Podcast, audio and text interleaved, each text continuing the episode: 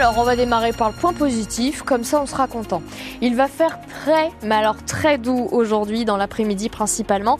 Des températures attendues, tenez-vous bien, jusqu'à 17 degrés.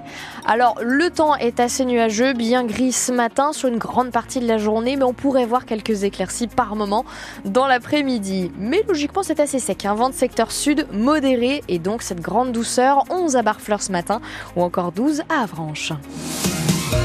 Les infos de 6 heures, Pierre Coquelin, l'exercice antiterroriste se poursuit aujourd'hui à Cherbourg en Cotentin. Test de grande ampleur baptisé Manord qui mobilise 450 personnes, des militaires, des policiers, des secours. L'idée c'est de simuler des menaces et des attaques contre la base navale de Cherbourg et de ses alentours. Menaces qui peuvent venir aussi bien de la terre que de la mer. Hier, dans le cadre de cet exercice, un bateau d'assistance et de dépollution, l'Argonaute, a joué les agresseurs. L'adjudant-chef Jérémy Noël du peloton de sûreté maritime et portuaire de la gendarmerie maritime de Cherbourg dirigeait l'exercice en mer. Le thème de l'exercice était un, donc un navire de pêche euh, battant pavillon français, suspecté de, de faire du, du trafic d'armes, euh, quelques activités illicites. La préfecture maritime a ordonné l'envoi du- d'une équipe pour, pour contrôler ce navire. Il a détecté quoi ton chien? De Nous avions notre chien euh, gendarmerie qui est un chien euh, spécialisé dans la recherche de stupes, stupéfiants, armes, munitions et billets. On a pu vraiment euh, faire l'intégralité du, du navire, ce qui nous a permis de trouver effectivement euh, des armes longues, des stupéfiants, de l'explosif, ce qui a amené d'ailleurs par la suite l'intervention des démineurs. Et nous avons également aussi trouvé un clandestin caché à l'intérieur du, du navire. EOD Ça se fait en bonne intelligence, il y a une bonne synergie aussi avec l'équipe des fusiliers qui ont très bien travaillé. Donc c'est vrai qu'à titre personnel, été satisfait de ce qui a été rendu euh, entre leur travail et le nôtre. Et on le rappelle, hein, si vous voyez de très nombreux véhicules de secours et si vous entendez des tirs dans le secteur de la base navale à Cherbourg, encore aujourd'hui, un pas de panique, ça fait partie de l'exercice. Vous pouvez retrouver une vidéo de ce test grandeur nature sur francebleu.fr. Une collision entre une voiture et un poids lourd hier après-midi, boulevard de l'Est à Tour-la-Ville, sur la commune de Cherbourg-en-Cotentin. Une jeune fille de 13 ans a été légèrement blessée. Les pompiers l'ont transportée à l'hôpital Pasteur. Deux jours après l'agression au couteau d'un policier au commissariat de La Rochelle, le suspect reste muré dans le silence. La garde à vue de ce Français d'origine camerounaise va prendre fin à la mi-journée. L'homme de 21 ans va être déféré au parquet en vue d'une mise en examen pour tentative de meurtre sur personne dépositaire de l'autorité publique. Il devrait être placé en, en détention provisoire. Le policier, lui, souffre de blessures légères. Il devrait reprendre le travail lundi prochain.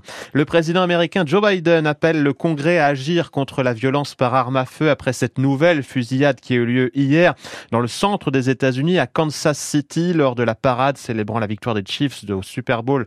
C'était le championnat de foot américain. Un premier bilan fait état d'au moins un mort et 21 blessés. Trois personnes ont été arrêtées en lien avec ces tirs. La circulation des trains va être perturbée ces jours-ci en France. En raison d'une grève des contrôleurs qui débute dès ce soir 20h à l'appel des syndicats CGT et Sudrail, ce mouvement touche aussi les lignes normandes. La SNCF prévoit seulement deux trains sur trois demain dans la région, ce vendredi donc. Mais il faut s'attendre à ce que seulement un tiers des trains ne circulent ce week-end, selon les syndicats. Ils tablent sur 70% de grévistes sur les lignes de notre région.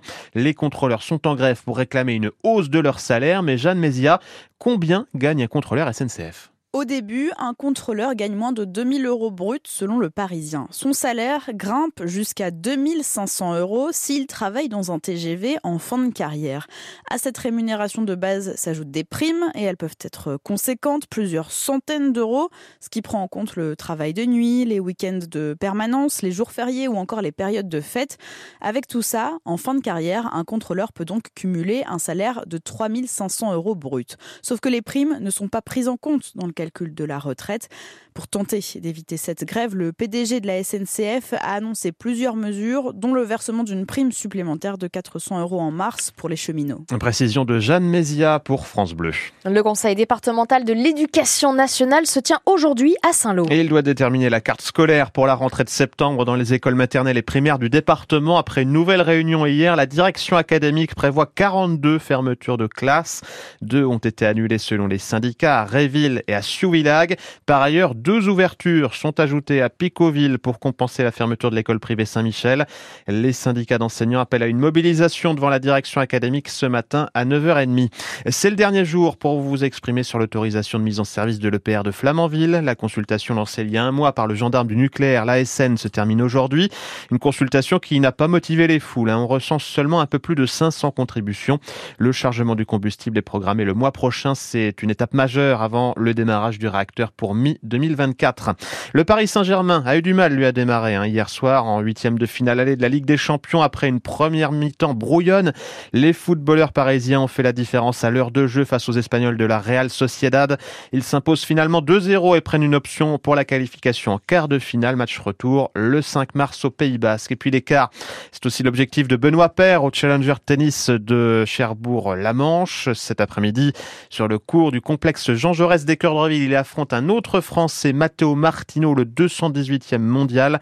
La rencontre est prévue à partir de 16h30. Ce matin, le Canet Jules Marie sera aux prises avec un Russe classé 557e mondial.